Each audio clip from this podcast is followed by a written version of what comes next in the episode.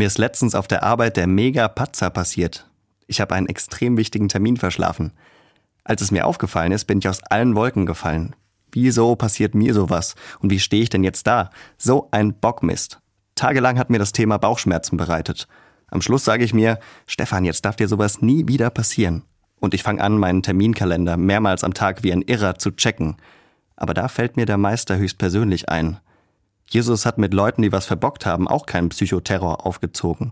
Im Gegenteil, er redet mit ihnen beim Essen drüber und hilft ihnen, an sich zu arbeiten. Gut, kann man jetzt denken. Bei Jesus ist ja klar, dass der so nachsichtig mit den Leuten war. Aber auch aktuelle Experten gehen da in eine ähnliche Richtung. Es gibt eine Psychologin, die kennt sich gut in der sogenannten Fehlerforschung aus. Sie hat herausgefunden, dass Deutschland im weltweiten Ranking, von wegen wie man sinnvoll mit Fehlern umgeht, die hintersten Plätze belegt.